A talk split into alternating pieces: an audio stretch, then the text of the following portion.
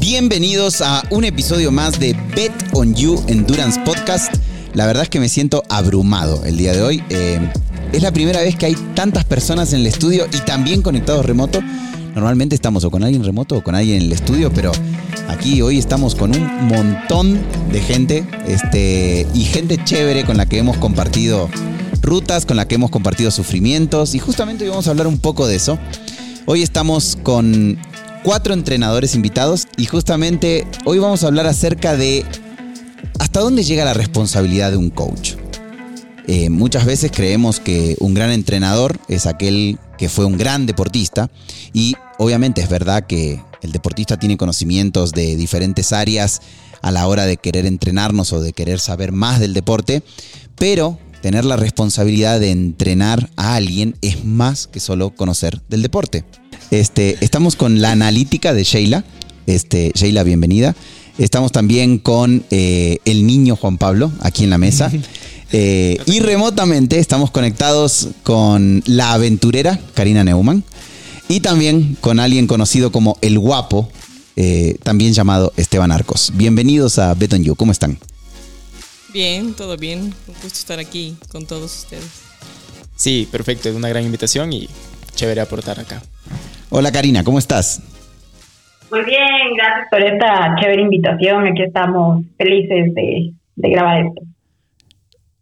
Esteban es el más callado. Mira, cuando dije el guapo ya solo se sonrió y no dijo más nada. Hola Esteban, ¿cómo estás? Buenos días. ¿Qué tal todos? Buenos días ahí en el estudio y muchas gracias por la invitación. Bueno, sí, eh, qué chévere tenerles aquí. nosotros nos vemos frecuentemente. Ahorita vemos a una conectada en Guayabamba, a otro está conectado por Otavalo. Tenemos otro entrenador por Cuenca y así, pero normalmente nos, nos conectamos.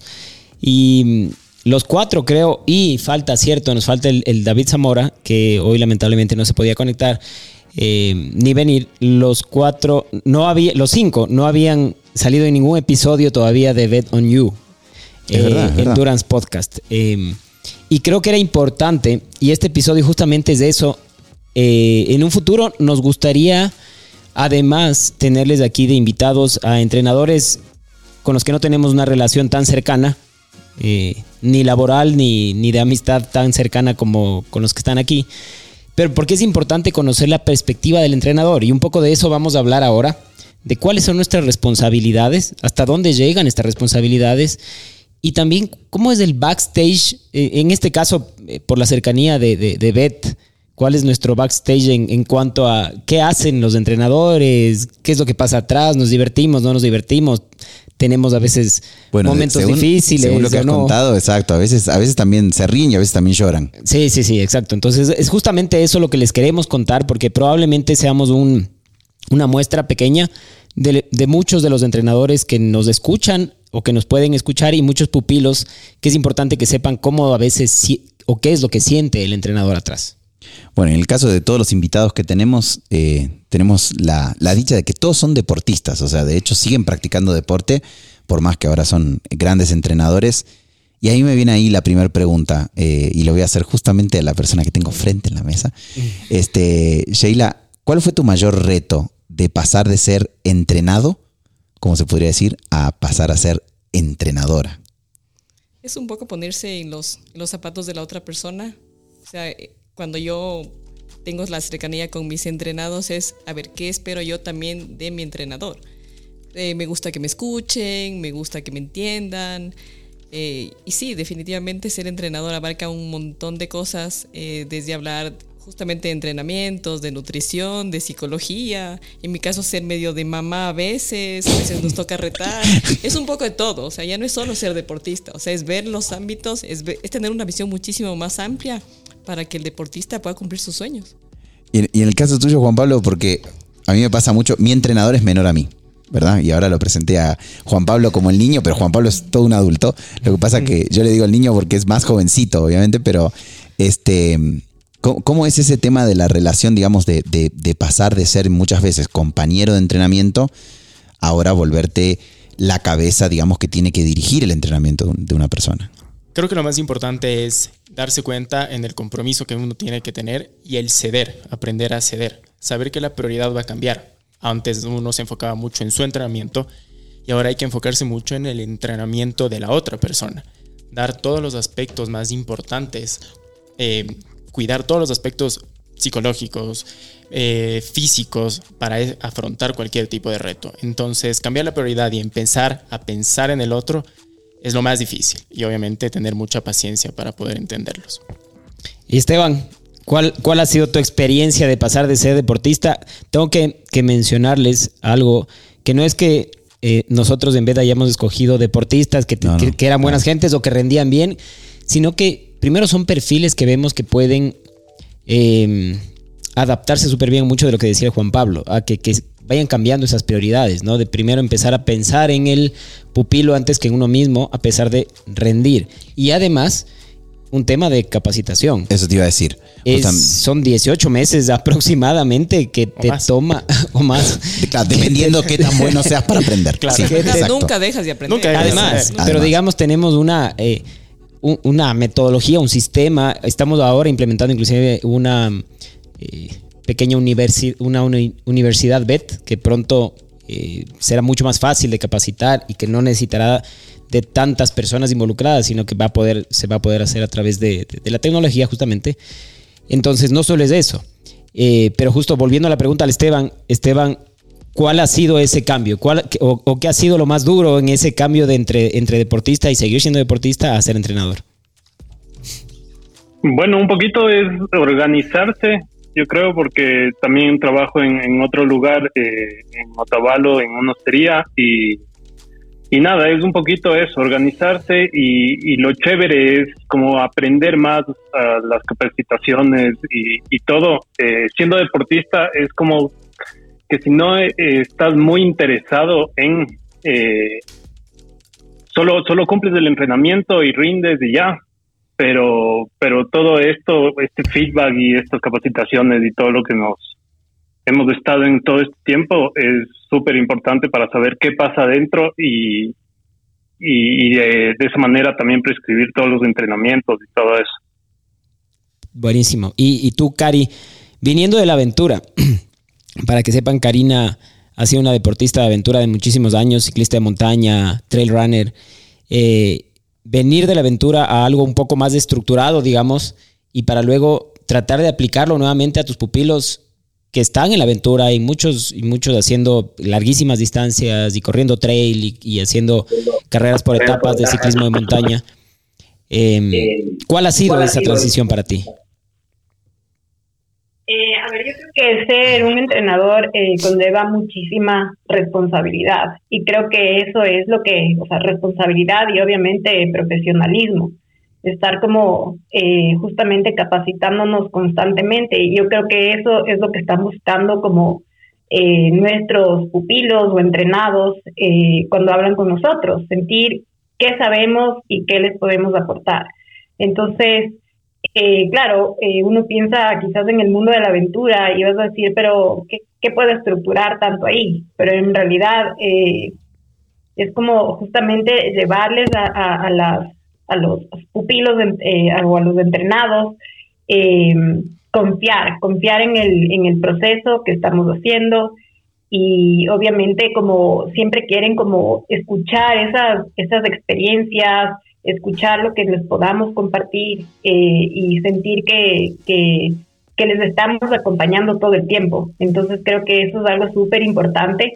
Em, encontrar eh, el tiempo que necesitamos para brindar a, a, cada uno de los, de los entrenados, eh, a pesar de que es todo a través de un, de una app, ellos tienen que sentir que, que estamos ahí. Y entonces creo que a veces eh, nos tenemos que hacer ocho para, para poder encontrar esos momentos y darles esa importancia que ellos necesitan. Bueno, justamente ahí Karina mencionó el tema de la app, ¿no? Y muchas veces hablamos de, del tema de que los entrenamientos los vemos a través de una aplicación o a través de diferentes formatos, pero ahí, ahí justamente me viene a mí la inquietud, porque como dije al inicio, yo me siento este, rodeado, ¿no? En este momento, rodeado de entrenadores, pero yo hablo desde la perspectiva de, de entrenado en este caso. Y ¿cómo haces con ese feedback? Porque obviamente a veces los, los deportistas queremos tener un feedback específico eh, de lo que estamos haciendo, si lo estamos haciendo bien, si lo estamos haciendo mal. Eh, y, y, es lo chistoso, ¿no? Porque a veces cuando sabemos que lo estamos haciendo mal, queremos que nos digan que lo estamos haciendo bien, por más que sabemos que lo estamos haciendo mal. Y cuando nos dicen que lo estamos haciendo bien, sabiendo que lo hacemos mal, nos sentimos mal porque sabemos que nos están mintiendo también muchas veces. Y ahí viene el know-how del entrenador de cómo manejar a las personas, más allá de un tema de una aplicación.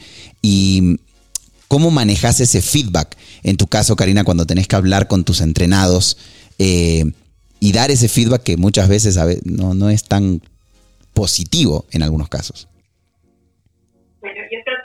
O sea, lo importante es primero conocerle a cada uno de los, a los entrenados, porque cada uno es diferente.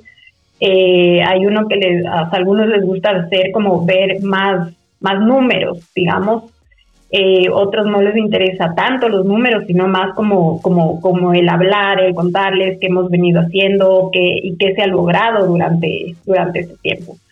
Pero generalmente es obviamente analizar eh, los, los números, los indicadores que están eh, atrás, que nos, que, nos, da el app, ¿no es cierto? Nos estamos revisando ahí.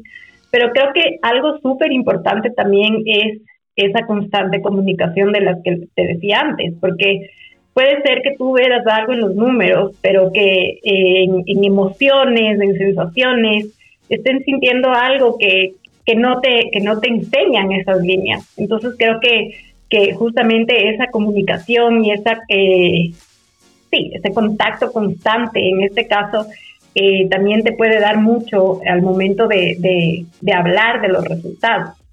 Y como tú decías, como cada uno es tan diferente, entonces eh, a veces nos toca hablar de, sí, como ser como más quizás estrictos y decir, a ver, o sea, ¿qué, qué tanto podemos ver en, en, ganancias si no hemos entrenado tanto?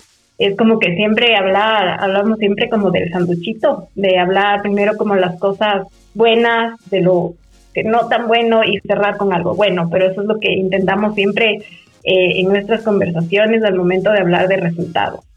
Sí, creo que hay algo que dijo la Cari es, es bien importante y es conocerle al, al, pupilo. Porque hay veces que entrena un mes y, no llegas a conocerle como, como se debe. Y me, me, pasó a mí, me acuerdo hace muchos años, eh, yo muy enfocado en los números, tenía una pupila que le mando un reporte que le hice tan bonito de tu potencia normalizada, fue tanto, estuviste tanto tiempo a esta intensidad que yo creo que puedes, no sé, consumir grasa en ese, más, más grasa en estas, en estas potencias. Y aquí empiezas a consumir glucógeno y estuviste tanto tiempo sobre tu FTP y la respuesta fue, no me interesa nada de lo que me estás diciendo. A mí ponme el plan en el Training Peaks y yo, hago cumplo. Y si no me siento bien, te de decir. Claro, yo no le conocía lo suficiente. sigue siendo mi pupila y desde ese entonces no hemos vuelto a tener una conversación de números porque no le interesa. He tratado yo de que sí aprenda ciertas cosas que son básicas, pero, pero es así, hay que conocerle al pupilo. Eh, Juan Pablo, sabemos que has tenido gente que, o tienes, tienes pupilos que a veces nos dicen, y creo que a la mayoría de entrenadores nos dicen, oye, puedes revisar mi semana y darme el feedback y te encuentras con un entrenamiento cumplido. ¿Qué, qué sientes y, y, cómo le das ese feedback al, Pero para, pupilo? antes de responder eso, porque la pregunta me sonó muy dirigida, no demos nombres, obviamente. Por favor, por, si acaso. Por si acaso, ya. Bien, dale. Perfecto. Eh, creo que lo principal ahí es siempre tratar de calmar al atleta, decirle que esto es un proceso que toma tiempo, que paciencia, que no podemos darle un valor exacto si es que no ha cumplido nada o no ha cumplido mucho. Entonces, más allá de eso, es abordarle de una forma creativa, darle un feedback. Una forma creativa quiero decir en que si esa persona sabemos que es algo más insegura, tratar de generarle más confianza. Si esa persona necesita más números, tratar de impulsarla a cumplir más entrenamientos. Entonces, a veces es un poco desesperante saber que nos piden muchos feedback diarios, pero también es un poco la creatividad del entrenador a buscar la forma en darle algo más de paz a esa persona. Sí, sí, y está bien, no necesariamente, y ahí hay que analizar cuál puede ser un feedback que le vaya a servir para mejorar y otro simplemente para mantener la consistencia y que siga entrenando, que se motive a entrenar. Entonces sí, hay, hay cosas diferentes. ¿Qué te ha pasado? Cuéntanos alguno de tus pupilos que te han pedido algún feedback o alguna cosa y tú dices, ¿y ahora qué? ¿Y qué le digo? Sí, por ejemplo, eh, han habido, no sé, la primera reunión normalmente es, a ver, esto es un proceso que va a tomar tiempo. O sea, este es un proceso de meses, de años, ya cuando llevamos años en esto, queremos bajar nuestros tiempos. Y les comentamos que es un proceso largo. Y de pronto vienen a la semana y, ¿cómo ves mi mejoría? Entonces, volver a ese, decir, a ver, este es un proceso, estos son ciertas fases, es lo que venimos conversando. Eh, así que si quieren tener como que alguna respuesta en cuanto a métricas, claro, hay, hay, hay que esperar. O sea, más bien ahí el consejo es, sigue entrenando y vas a ver que poco a, que poco a poco vas a tener resultados, incluso sin ver de números te vas a ir sintiendo mejor. Exacto, creo que eso es clave. Y eso es algo de lo que hablaba la Cari, ¿no? De cómo me voy sintiendo también.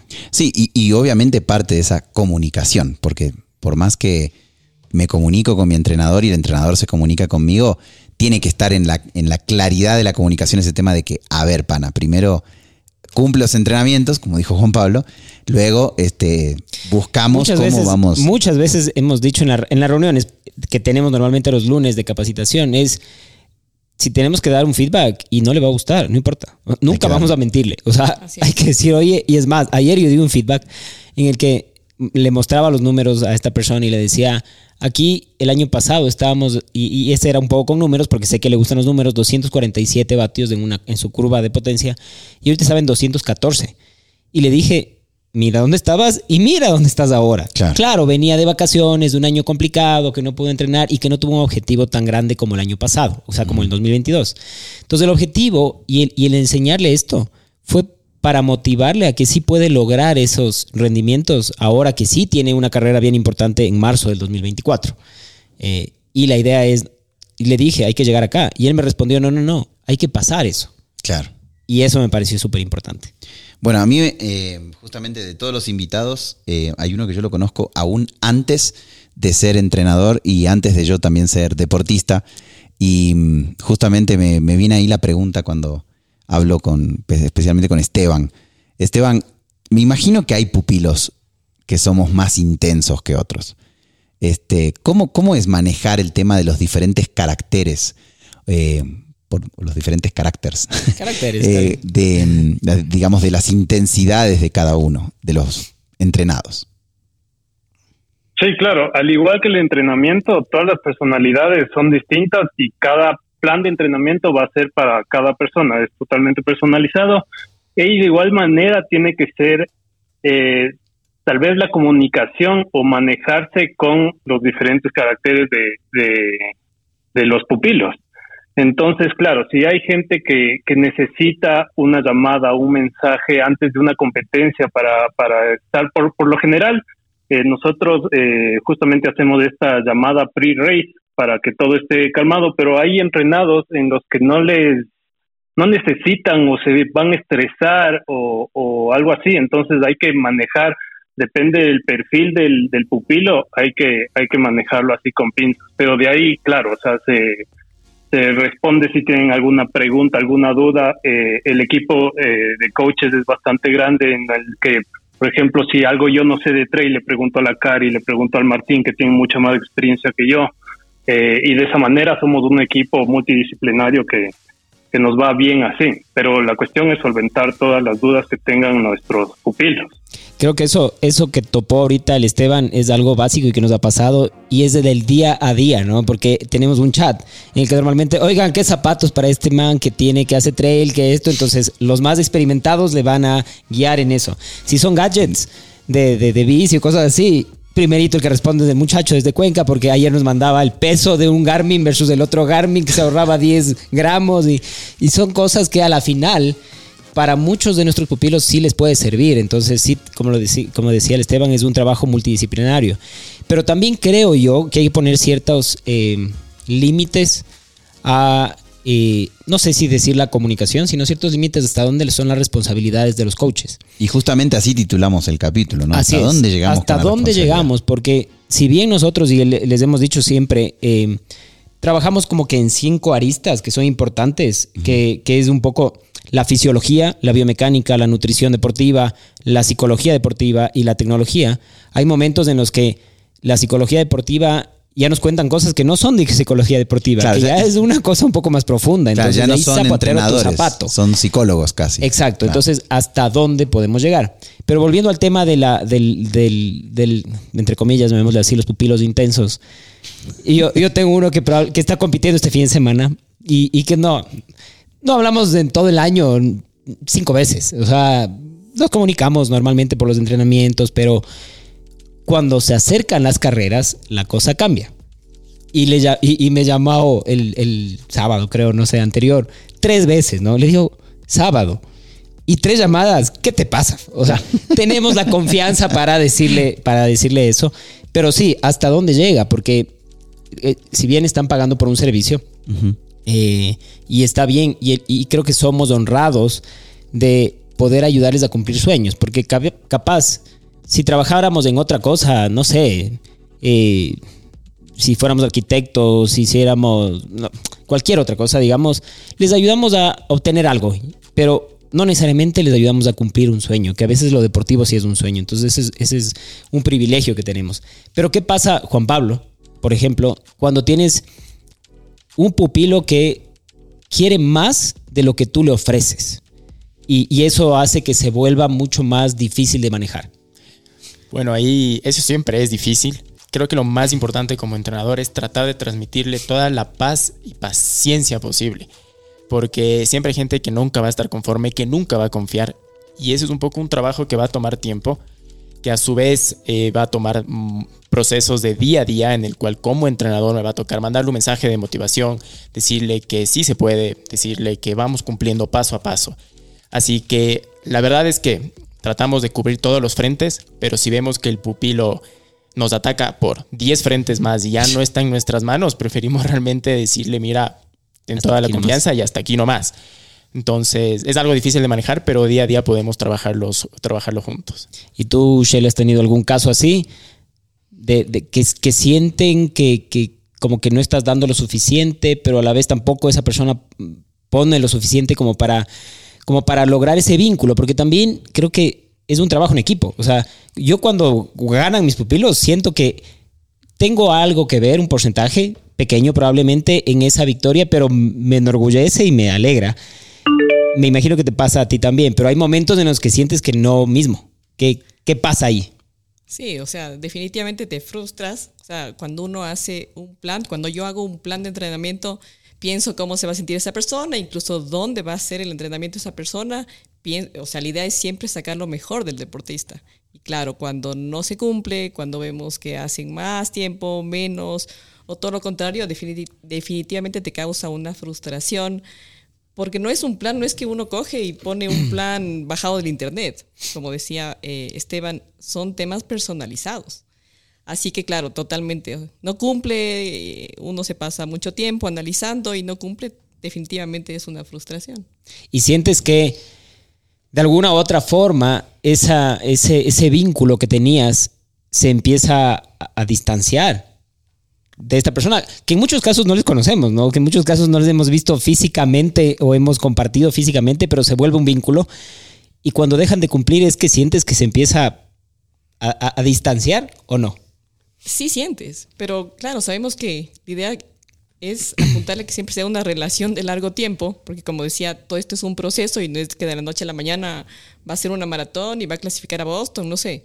Entonces, claro, es un proceso que si es que no se cumplen por, al- no sé, porque no entrenó, porque llovió, por, por alguna cosa, y claro, y caemos en este tema de frustraciones, la idea es definitivamente volver a coger confianza con esa persona, porque es una relación a largo plazo.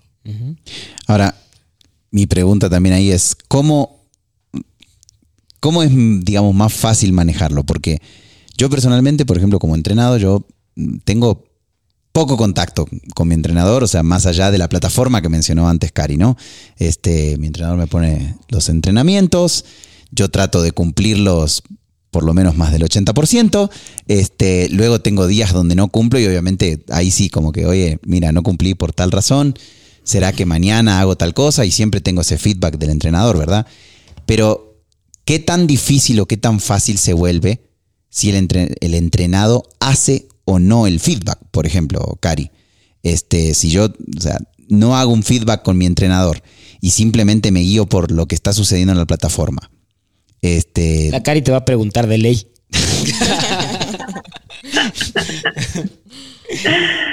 Sí, o sea, a ver, para mí, eh, otra vez, como el tema de la, eh, de la comunicación es súper importante. Eh, de hecho, yo siempre como para poder preparar un plan de la semana, de la semana que viene, no puedo hacer un plan si no sé nada de ti. O sea, para mí es como súper importante el, el, saber cómo estás, cómo te sentiste en estos entrenamientos, a pesar de que yo estoy viendo las, los, los índices, me gusta saber qué pasa. Y cuando no logro hablar con alguien es como una insistencia de, creo que ahí soy yo la intensa.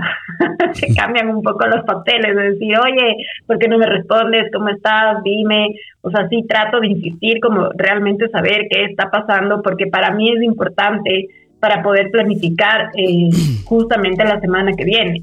Y más si es que es un proceso, o sea, si veo que, que que justamente hay un montón de rojos en, el, en, el, en la semana, es como que algo está pasando, o sea, y no me contesta, entonces con más razón tengo que eh, como insistir en una comunicación para que no se frustre ni, la, ni el entrenado ni yo, porque ya es como que algo tengo que hacer para, para, para, para motivarle, para que siga o entender qué está pasando atrás de esos rojos.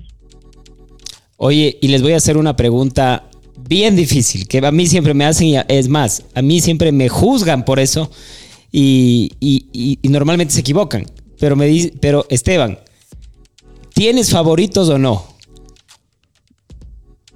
Es complicado. es complicado. no, hay que la demora es porque en Zoom obviamente se demoró más en escuchar la pregunta, ¿no? Eh, bueno, eh, siempre tienes tal vez algún vínculo más especial con, gente que sí es cumplida, que, como que le da amor a tu trabajo. Porque a la final, como, como han dicho ya los anteriores coaches, es, es un trabajo de, análisis, de meternos a ver los entrenamientos, de planificar la próxima semana, de comunicarnos, de ver si están bien, de cómo se sintieron, eh, no solo de ver en verde y ya. Entonces es, un poco más allá. Entonces, eh, sí hay algunos que tienen súper buena comunicación, que cumplen todo, eh, que le sacan súper bien a los ritmos, que cuando te comunicas me dicen me sentí bien, me fue perfecto. Eh, y, esos sí, sí son un poco más, más queridos, digamos. Que, que los que no hacen mucho. Sí, sí. Normalmente nos pasa que mientras más verdes más verde ves el Training Peaks, más le empiezas a querer a tu pupilo. Creo que coincidimos todos, a, menos de que algún otro haya tenido alguna otra algún otro eh, tipo de vínculo que no vaya más allá de lo deportivo. O sea, yo me siento bien culpable ahora porque entonces si, si es por el amor va por un tema de verdes, mi entrenador no me debe querer mucho. seguro, que no. mi entrenador no me quiere. Este, ahora, más allá del tema de la relación que obviamente mantenemos o se mantiene con el entrenado y el entrenador, Em, a lo largo del podcast y de diferentes capítulos siempre hemos hablado mucho de este tema de la comunicación, de este tema de la relación que se tiene con el entrenador.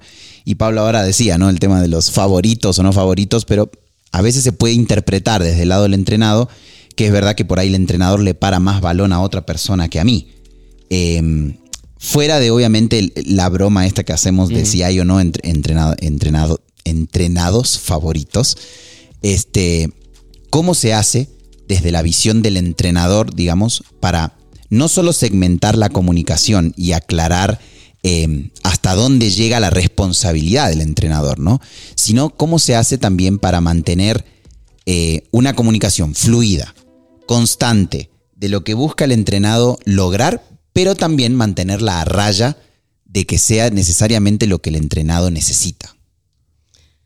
Eh, bueno, la idea es sí estar comunicados, eh, buscar los medios para estar comunicados, pero claro, eh, no somos, no tenemos un solo entrenado, entonces no podemos hablar todo el día, o sea, nuevamente es un análisis, es un proceso, eh, nos pasa de todo, o sea, yo a veces les digo, a ver, yo también entreno, yo también siento lo que ustedes sienten, entonces de pronto un sábado a las 10 de la mañana te escriben y te escriben y te escriben, entonces también es un poco poner límites, es un poco difícil saber hasta dónde llegas porque como decía la Cari, también es súper chévere escuchar y entender qué está sintiendo.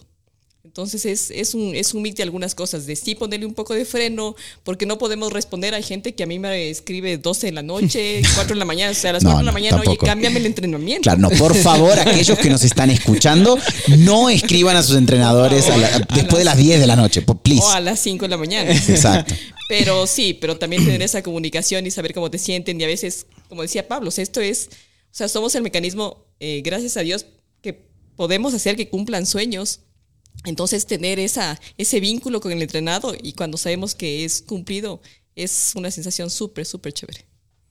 Y creo que hace unas, hace unas semanas justamente eh, falleció mi mamá y la siguiente reunión que tuvimos les contaba un poco a, nuestros pupilos y más que a nuestros pupilos, a nuestros entrenadores les contaba a quienes un poco no le conocían, les hablaba que era, fue una mujer súper generosa y que normalmente estaba preocupada por por todos menos por ella, por del guardia de la señora de la casa, de la hija de la señora que lava en la casa, preocupada por todos, por sus nietos, iba de viaje y nunca se compraba nada por comprarles cosas a sus nietos, siempre preocupada por otras personas. Y yo me ponía a reflexionar y decía, claro, nosotros somos privilegiados porque además nos pagan para que estas personas nos importen. Entonces, pero también hay que poner ciertos límites. Entonces, si se llega a tener estos vínculos en los que te juntas, eh, de cierta forma porque compartes esos sueños, porque se vuelven sueños tuyos también. Em, pero creo que con el tiempo también, y eso es importante, y la experiencia, sabes que hay momentos y momentos, que hay momentos en que no vas a dejar de, de, contestar una llamada y que hay momentos en los que sí, porque estás con tu familia o porque estás en un momento mucho más importante que una llamada para que te consulten qué zapatos se deben comprar. Entonces, eso te da un poco la experiencia pero en general es un, es un lindo servicio, entre comillas, que estamos dando de ayudar a que, a que cumplan la gente sus sueños y son sueños que normalmente les van a contar a sus hijos, a sus nietos, a sus amigos, no sé, que clasificaron a Boston, que, que hicieron una Ironman, que cualquier cosa. Entonces eso creo que sí es un verdadero privilegio. Bueno, y ahora, más allá, digamos, de contar todo este tema de, que ha habido algunos casos malos y algunos casos intensos y algunos casos donde tenemos que también entender la limitación de la comunicación, eh, y, esta para, para mí es algo que me encantaría que todos me, cuenten, ¿no? Eh, ¿Cuáles han, han, sido esos casos, sin dar nombres también? Este, voy a empezar con Karina, que la tengo aquí en, conectada justo frente a mí.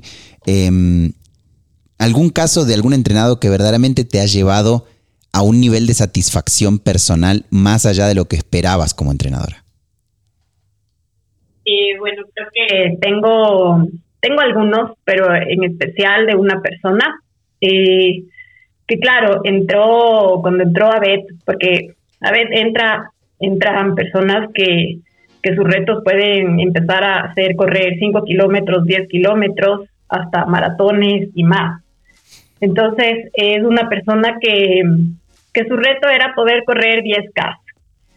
Eh, entonces fue como, como, como acompañarle en todo, en todo ese proceso, eh, porque no solo era como eh, todo el tema que venía atrás de ella, de su familia, de, de, todo lo que sentía, de los horarios a los que podía entrenar, de que podía entrenar.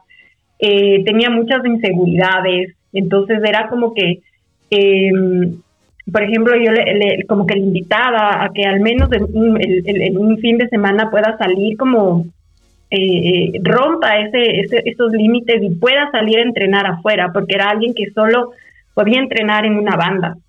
Mm. Me decía que, tenía miedo, que se sentía insegura, que se, que se puede caer, que, bueno, entre otras cosas.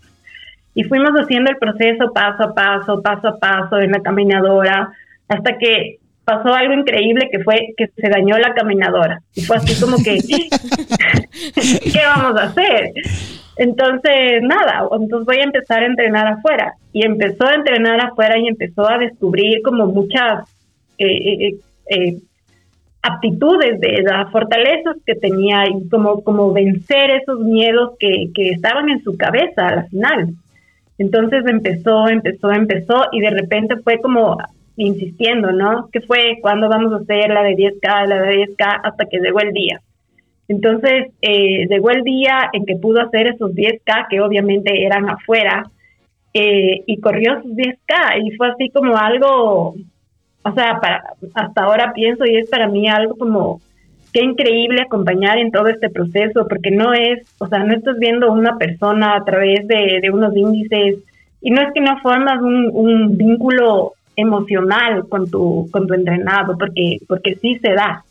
Entonces, cuando obviamente conversas con esa persona, eh, te cuenta toda la experiencia, lo que significó todo esto para, para, para la persona, no, no solo como un logro eh, deportivo, o sea, creo yo que más que logro deportivo fue todo lo que logró como persona. Así es. Eh, y no solo para ellos, sino como que la familia que, que, que, está rodeada.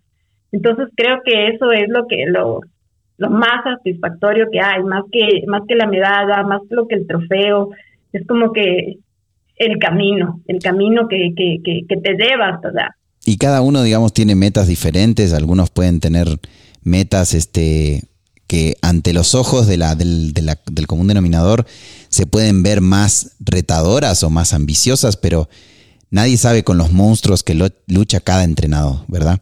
Eh, con los que lucha cada persona y a veces eh, por ahí para alguien que corrió ya 10 maratones y corrió las 6 majors, ver correrse a alguien, una más tal vez ya no. Claro, correrse una más o, o ver a alguien que, ah, bueno, cumpliste tus 10K, qué chévere, pero verdaderamente qué bacán eso de poder ser entrenador y acompañar a alguien a cumplir lo que puede ser una muralla enfrente como lo es la 10K, ¿no?